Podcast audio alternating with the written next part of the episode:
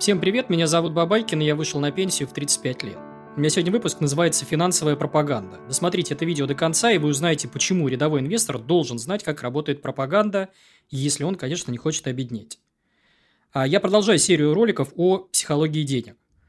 А почему я считаю себя вправе рассказывать о финансовой пропаганде? Ну вот смотрите, я в прошлом предприниматель, и несколько моих бизнесов были так или иначе связаны с пиаром и маркетингом. Пиар и маркетинг тесно переплетаются с пропагандой. Грань очень тонкая, если она вообще присутствует. А, ну, для начала давайте обратимся к Википедии. Что нам говорит Википедия, когда мы вбиваем там слово «пропаганда»? Это распространение взглядов, фактов, аргументов, слухов, искажений информации, заведомо ложных сведений с целью формирования нужного общественного мнения и манипулирования общественным сознанием. А кто-то сразу скажет, что это промывание мозгов и будет по-своему прав. А, но мое личное субъективное мнение, я ничего плохого в пропаганде не вижу. Почему? Потому что, вот смотрите, а, во-первых, пропаганда была, есть и будет. А, это не ложь, а это скорее удобная правда. Мы не можем лишить людей каких-то целей, стремлений, интересов, желания извлечь выгоду. То есть, интересы у нас так или иначе будут присутствовать. И э, любую точку зрения, будь то религиозную, коммерческую, идеологическую, ценностную, э, людям так или иначе приходится нести в массы доносить до других людей. И инструмент, который позволяет доносить точку зрения в массы, он и называется пропаганда. Зачем инвестору изучать пропаганду? А, у нас есть цель – заработать деньги. А, кроме того, у нас есть цель – минимизировать потери. Пропаганда может приводить к финансовым потерям, соответственно, наша задача – минимизировать ее влияние при принятии финансовых решений. А, здесь я подчеркну, минимизировать, а не исключить. То есть, исключить полностью технически невозможно. Сейчас попытаюсь объяснить, почему. Одна из самых распространенных ошибок – это заявление людей, что на них пропаганда вообще не действует. Это ошибка. Почему? Потому что это так же глупо, как отрицать влияние рекламы. Вот смотрите, я увлекаюсь маркетингом почти 20 лет, знаю все тонкости пиара и маркетинга, но при этом отдаю себе отчет, что точно так же подвержен влиянию рекламы и пиара. То есть все эти приемы и на меня действуют в том числе. Есть, например, такая группа людей, которые говорят, что они не смотрят телевизор, либо у них дома вообще нет телевизора. Так вот, эти люди точно такие же жертвы пропаганды. Почему? Потому что э, в сети гораздо проще э, управлять мнением, пудрить людям мозги. Если на главном экране вашего смартфона есть такие приложения, как Facebook, Twitter, Instagram и другие, если вы подписаны на новостные телеграм-каналы, то вы точно такая же жертва пропаганды, как какая-нибудь бабуля, которая по вечерам включает условного Соловьева и Киселева. Давайте разбираться, а как вообще работает пропаганда.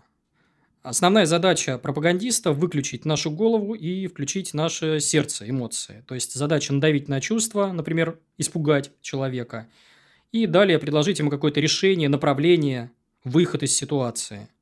Э, то есть, пропагандисты, они, изучая природу человека, начинают играть на нужных струнах, а эти струны есть абсолютно у любого. Следующий важный вопрос – а кто такие финансовые пропагандисты? Кто это вообще? А поскольку это слово является немножко даже ругательным, то мало кто из э, профессии, людей из профессии называет себя напрямую пропагандистом. Это могут быть пиар-менеджеры, маркетологи, журналисты, экономисты, политологи и даже блогеры. А когда вы видите упоминание вот такой профессии, уже стоит насторожиться и задать себе вопрос, а кто передо мной, кто говорит. Что общего у перечисленных ранее людей? У них есть заказчик. И пропагандист обслуживает чьи-то интересы, то есть за эту музыку кто-то платит. В редких случаях пропагандист отстаивает свои личные интересы. При этом у заказчика есть свои цели и задачи. Что-то продать, извлечь выгоду, заработать деньги, славу, власть. Но здесь одна важная проблема присутствует, что его интересы – это не ваши интересы. То есть тут ваши интересы расходятся. Теперь давайте перейдем к методам пропаганды – их огромное количество, несколько десятков. Я не буду перечислять все, остановлюсь на распространенных методах, которые применяются в первую очередь в финансовом мире. Прием первый – псевдоавторитеты. Чиновник Пудрин сказал, что экономика России обвалится на 100-500%. Известный экономист Муриев предрек стране темные времена. Политолог из Ютуба сказал. Аналитик заявил. Ну, здесь любые совпадения случайны. Обратите внимание, что здесь общего – наша задача с вами а, включить критическое мышление. То есть задать себе серию вопросов, чтобы наш мозг включился и начал думать. А, вопрос первый – это факт или просто мнение какого-то человека? Что это за человек? Хочу ли я быть похожим на этого человека? Есть ли у человека релевантный опыт в инвестировании? В игре ли его шкура? Поставлен ли он на кон свои деньги? А, и где он находится физически? Давайте на мне отрепетируем. Вот заходит, например, э, в мой канал какой-нибудь э, слушатель, который до этого не смотрел ни одного видео, и задает вопрос, ты кто вообще такой? Я ему могу ответить на все вопросы, которые обозначил выше. Я бывший бизнесмен, сейчас инвестор и живу с капитала несколько лет на фондовом рынке с 2008 года. А сам инвестирую в российские инструменты и нахожусь физически в России. Мой опыт в бизнесе и инвестировании заслуживает внимания, при этом мое мнение по макроэкономике, политике, каких-то других сферах, где я не являюсь экспертом, можно спокойно игнорировать. Вот такой короткий тест. Следующий прием, который используют пропагандисты, это многократное повторение. Вообще классика пропаганды, э, прием, который используется там, десятилетиями, может быть, даже столетиями. Э, я вам сейчас несколько лозунгов перечислю, которые повторяются вновь и вновь, и которые у нас уже на корку записаны. Доллар – это твердая валюта. Первоклассные американские акции. Незыблемость английского права. Частная собственность неприкосновенна. И мы вроде считаем это некой истиной. На самом деле эту пластинку нам крутили уже несколько раз при помощи фильмов, книг, семинаров, статей, роликов в YouTube и так далее. Мы становимся заложниками вот этих вот мемов. То есть проглатываем, но не перевариваем. Давайте попробуем снова включить критическое мышление. Можно ли назвать твердой валюту, которая прямо сейчас обесценивается невиданными темпами? И бывает ли вообще в мире сейчас твердые валюты? Можно ли назвать первоклассными акции компаний, если их окупаемость 50, 70, 100 лет? Судились ли вы когда-нибудь в европейских или американских судах? Я судился, меня тошнит от английского права. Верите ли вы в неприкосновенность частной собственности с учетом последних новостей? Следующий прием финансовой пропаганды – это жонглирование цифрами. Я уже приводил несколько примеров, продублирую их здесь. Почему? Потому что они актуальны. Пример. Инвесторы за день потеряли половину своих накоплений. Ничего они не потеряли, они как владели акциями в штуках, как владели заводами, пароходами, предприятиями и компаниями, так и владеют. Вариантов жонглирования цифрами великое множество. Это использование, например, удобных отрезков времени. Последние 10 лет акции России не росли. Смотришь последние 20 лет, они показывают себя не хуже американских акций. Вообще, как выиграть любой финансовый спор? Я могу найти всегда а, на графиках отрезки, когда рулил тот или иной инструмент. Когда лучше всех показывало себя золото, Найду обязательно отрезки, когда рулила недвижимость. Найду отрезки, когда лучше себя показывали акции США или, наоборот, акции России. Но все это мне не дает никакой выгоды с точки зрения инвестирования. А еще один пример – это э, использование удобных цифр. Э, ну, вот классический пример – это э, сравнение зарплат где-нибудь в Кремниевой долине в рублях против зарплат там, не знаю, российских программистов. При этом никто не считает расходы на жилье, на медицину, на автокредиты, на студенческие кредиты. Все это не, не учитывается. А, легкое округление. Э, журналист, например, заявляет, что рынок обвалился почти в три раза. На самом деле, он, например, какая-то компания, акция обвалилась в два с половиной раза, он берет и округляет ее до более страшных цифр. А как защищаться от этой пропаганды? Включать критическое мышление. Э, ну, задавать себе вопросы. Зачем слушать тех, кто использует цифру не в пользу э, вашего личного кошелька. То есть, например, журналисты вот такие заголовки используют исключительно ради охватов, чтобы напугать, а, загнать к себе большее количество людей и там в итоге открутить рекламу. Зачем спорить с теми, кто играет в отличную от вашей игру? То есть, у меня огромное количество комментариев, когда заходит человек, у него там на депозите, я не знаю, там 100 тысяч рублей лежит, и он сыграл в какую-то азартную игру, э, вляпался в какую-то авантюру, и ему вдруг повезло он там в 10 раз что-то увеличил. Там с 100 тысяч рублей увеличил свой, свой капитал до 1 миллиона рублей и транслирует это как истину в последней инстанции. Мне с ним не по пути. У меня задача жить с капитала. То есть, у меня нет задачи там в 10 раз все увеличить. Зачем смотреть в зеркало заднего вида? Мы все знаем, что доходность прошлых лет не гарантирует нам будущую доходность. Мы все время сражаемся на графиках, причем на графиках слева. И зачем участвовать в спорах, а, если победа в них не дает нам ничего, то есть не сказывается на нашем благосостоянии. Следующий прием пропагандистов – это использование пузомерок и линеек. Это важнейшие средства финансовой пропаганды. Почему? Потому что разным государствам ну, нужно доказывать состоятельность своей экономики и делать так, чтобы финансовые потоки были обращены в их сторону. Отсюда появление всех этих рейтинговых агентств Fitch, Moody's, S&P, разного рода макростатистика, сравнение данных по ВВП и так далее. Но вы должны себе отдавать отчет, что любой рейтинг предвзят. У любого рейтинга есть заказчик. То есть, чем эти ребята отличаются от организаторов конкурса красоты, конкурса Евровидения и других подобных конкурсов? И нужно ли нам принимать финансовые решения на основе таких рейтингов? Я думаю, что нет. Следующий пропагандистский прием – это первичная информация. Она нам кажется всегда более важной. Примеру, приходит новость, что компании РФ массово отменяют дивиденды. Мы цепляемся за нее, якоримся, и следующие новости уже не воспринимаем, даже если приходят опровержения. А цель таких сообщений – вызвать у нас страх, вызвать эмоции. Они, э, э, такие сообщения приносят э, большие охваты, соответственно, больше рекламы, больше там, продажи курсов или еще чего-то. Заказчик у таких новостей – это всегда редакция плюс владелец. Этот ролик я записываю весной 2022 года, и действительно некоторые компании спешно объявили об отмене дивидендов, например, Металлурги. Что вспомнит рядовой инвестор про 2022 год? Что все подчеркну, все компании РФ массово отменили дивиденды. На деле все будет по-другому. Это уже происходит, мы уже видим, что далеко не все компании отменяют дивиденды. А осенью про эту новость вообще никто не, э, не вспомнит. Но пропагандисты, они своей цели добиваются. Потому что в памяти будет э, мнение, мем, что дивиденды могут отменить полностью. Еще один прием пропагандистов – это ярлыки. Тоже классика, перечислять их можно много страна-бензоколонка, сырьевой придаток, страна третьего мира, новая Венесуэла, иранский сценарий и прочие-прочие штампы и ярлыки.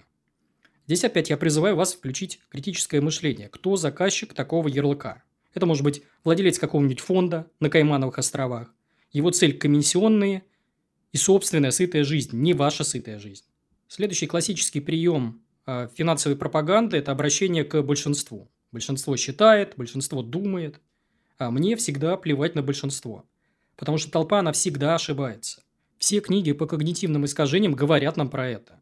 Что считало большинство в момент записи ролика весной 22 года? Что акции – это зло, что вот фондовый рынок – это обман, что рулит бакс и так далее, и так далее. Через 2-3 года это большинство в любом случае обеднеет. Я же полагаюсь на исчезающее меньшинство. Почему? Потому что именно меньшинство в итоге богатеет. Следующий прием – ложный выбор когда меня ставят перед выбором, в котором я не хочу принимать какое-то решение. К примеру, лозунг «Бетон лучше акций». Спонсор такого лозунга – это застройщик, который продает апартаменты. Золото лучше акций. Спонсор лозунга – владелец ломбарда или обменника золотых монет. ETF лучше акций. Заказчик – ирландский фонд. Криптовалюты лучше фиатных валют. Заказчик – какая-нибудь криптобиржа, майнинговая ферма, сеть обменников – Далее ко мне в комментарии приходят разносчики вот этой заразы, заложники мемов и пытаются втянуть меня в бесполезный спор. И у меня встречный вопрос к распространителям вот этих мемов. Можно я не буду выбирать? Можно я буду использовать все классы активов? Акции, облигации, недвижимость коммерческую. Можно я не буду покупать инструменты, которые не вписываются в мою стратегию? Ну, то есть, например, не дают молока в моем случае. Или несут какой-то определенный риск для меня, например, риск инвентаря. Зачем мне ваш ложный выбор? Следующий прием – это удобная правда, когда определенное событие освещается под нужным углом. То есть, э, вываливаются наружу удобные факты, а неудобные, они куда-то вот под ковер запихиваются. А защита здесь очень простая. Мы должны пытаться докапываться до истины, копать глубже, спрашивать у тех, кто был в эпицентре событий в те годы. Ну, например, берем события, там, дефолт 98 -го года по облигациям. А, с одной стороны, да, действительно, э, а, государственные облигации превратились в мусор, то есть по ним был объявлен дефолт. Но что произошло потом? А потом все в итоге всем тем, кто досидел и дождался погашения, все выплатили. Или еще один мем «Газпром» по 350 или уже по 400. Мне уже по-настоящему задолбали с этим мемом. Почему? Потому что вот на своем примере. У меня сейчас средняя по «Газпрому» около 170 рублей. Не потому, что я такой умный, а потому, что я нудно и методично в течение многих лет скупал эту бумагу. И у вас, скорее всего, будут похожие результаты, если вы на протяжении, там, к примеру, 10 лет будете, опять же, методично покупать акции, не обращая внимания на какие-то слова пропагандистов. Следующий прием – это чтение заголовков. А, ну, смотрите, исследования показывают, что даже сейчас больше половины людей в сети не читают дальше заголовка. А, у нас многих клиповое мышление, перенасыщение информации.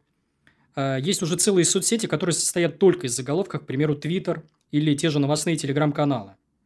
Иногда даже за меня пытаются окрасить новость в определенный цвет. Вот в финансах это распространено, и когда заголовок как раз окрашивают в красный цвет, и это плохо, а, или в синий, и это хорошо. То есть мне даже не дают сделать свои определенные выводы и говорят, что вот это вот плохо, а это хорошо.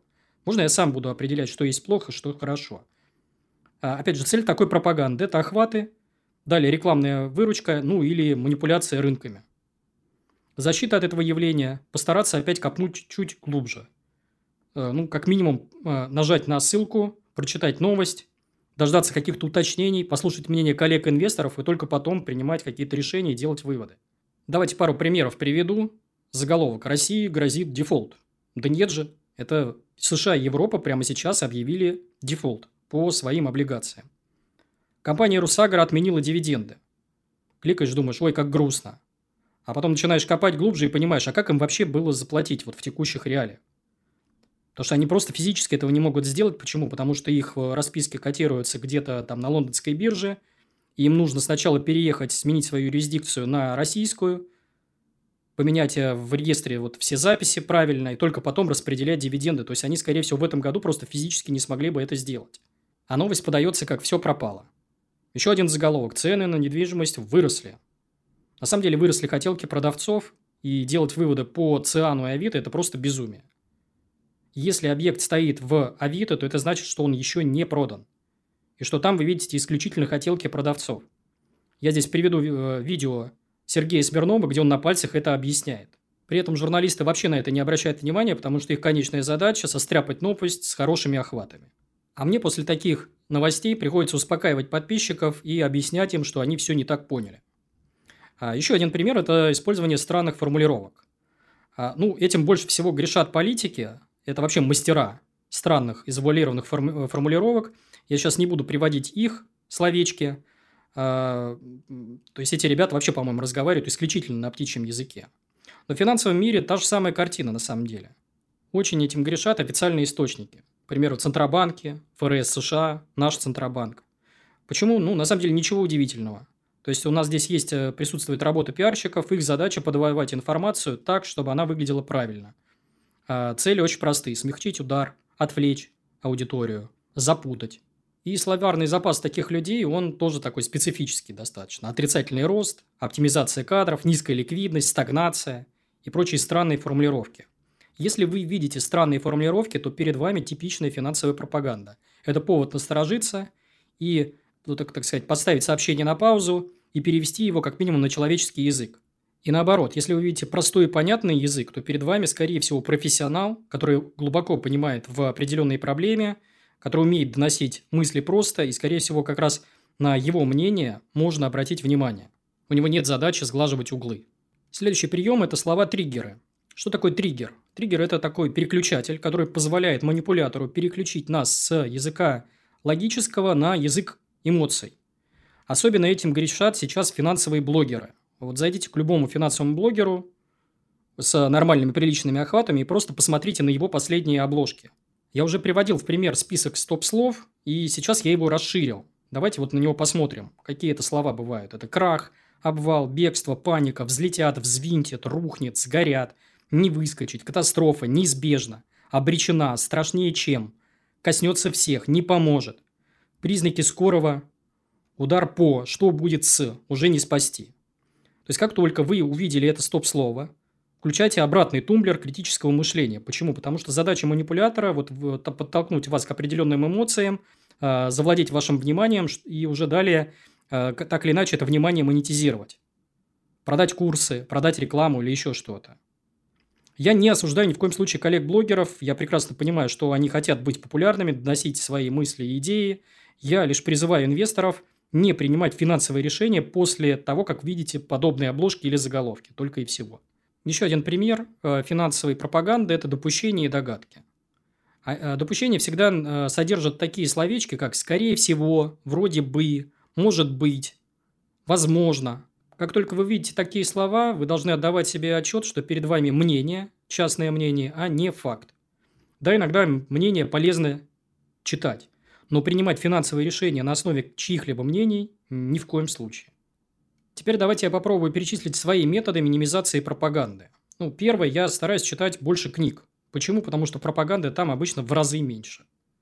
Второе, я всегда задаю себе вопрос, кто передо мной, кто говорит. И доверяю мнению частных инвесторов, владельцев бизнеса, бухгалтеров больше. Почему? Потому что эти ребята обычно со мной в одной лодке. Это не значит, что они не подвержены пропаганде а, и сами ее не несут. Просто там этой пропаганды, опять же, сильно меньше. Далее, я тщательно отбираю источники. То есть, мне гораздо интереснее а, читать существующие факторы, бухгалтерскую отчетность, цифры, а, корпоративные новости, потому что там этой пропаганды, опять-таки, в разы меньше. А, Еще я использую защиту от зараженных, в кавычках. То есть, это та самая информационная гигиена. Я стараюсь зачищать свое инфополе от плененных штампами, мемами и клише. Их видно буквально по, по двум-трем репликам, то есть, э, это уже на уровне рефлексов у меня. Ну и последнее, я стараюсь выключать эмоции. Я понимаю, что пропаганда бьет по эмоциям, э, и наша задача сводится к тому, чтобы вывести свою голову из-под удара, то есть заниматься саморегулированием. Это целый комплекс мер, который я озвучиваю из ролика в ролик. Психотерапия, занятия спортом, прогулки, встречи с близкими и так далее, и так далее. Вы спросите меня, бывает ли полезная пропаганда? Я считаю, что да. Например, когда стоит задача успокоить людей. Вот я, например, тоже использую некоторые приемы пропаганды. Зачем? Чтобы успокоить э, своих коллег, подписчиков. Перед вами пример диалога. Вот пишет мне подписчик. Как вы можете в такие моменты не замечать очевидного? Сейчас все будет по-другому, сильно хуже. Мир в огне, полыхает, а вы сидите в розовых очках. А, я такому подписчику отвечаю следующим образом. Да, я понимаю ваше беспокойство, но не готов поддаваться общим паническим настроениям. Я не знаю ни одного человека, кто, будучи неотрегулированным, смог бы сохранить капитал. Паникеры беднеют, причем всегда. Я отдаю себе отчет, что пессимизм привлекателен. Он звучит логичнее оптимизма, но есть одна проблема. Паника и пессимизм толкают нас на очень глупые финансовые поступки. Каждый раз мы готовимся к одним событиям, а происходят совершенно другие. Попытка контролировать хаос обрекает нас на страдания. Поэтому ставка на оптимизм – единственная разумная на длинной дистанции. Я считаю, что розовые очки надо снимать только в крайнем случае, когда угроза физической безопасности перекрывает наше душевное спокойствие. Это все, что я хотел сказать на сегодня. Коллеги, призываю вас не переключаться. У меня сейчас подсказка, тут всплывут ролики, другие ролики о психологии денег. Это ролики с темно-зеленой обложкой. Обязательно их посмотрите, чтобы не терять деньги. А, Еще я призываю подписываться на мой телеграм-канал. А, ссылка в описании, QR-код на экранах. А, там в случае чего мы не потеряемся. Если вдруг заблокируют YouTube, то не переживайте, я весь архив видео залил в Яндекс.Дзен и во Вконтакте. Э, ссылка, опять же, в описании к этому ролику. Кроме того, у меня есть две книги. Одна из них называется «На пенсию в 35 лет», вторая «Fuck you money». В книгах я попытался обобщить весь свой опыт, рассказал все, что знаю. Книги написаны максимально доступным языком, проглатываются за один вечер. Стоит копейки, 176 рублей. Есть бумажная версия, есть электронная версия, есть аудиоверсия. Ссылки, опять же, в описании. А, ну и подкаст. С учетом того, что YouTube отменил свою подписку, теперь нет возможности слушать видео в фоновом режиме, сохранять их, и я для удобства своих подписчиков заливаю дорожку в формате MP3 эм на все доступные платформы. Apple подкасты, Google подкасты, Яндекс Музыка, Storytel и другие. А ссылки в описании. У вас есть возможность слушать меня по дороге, в пробках, в очередях, на прогулке, ну, везде, где только можно. Это все. Всем спасибо, надеюсь, ролик был полезным. Всем пока.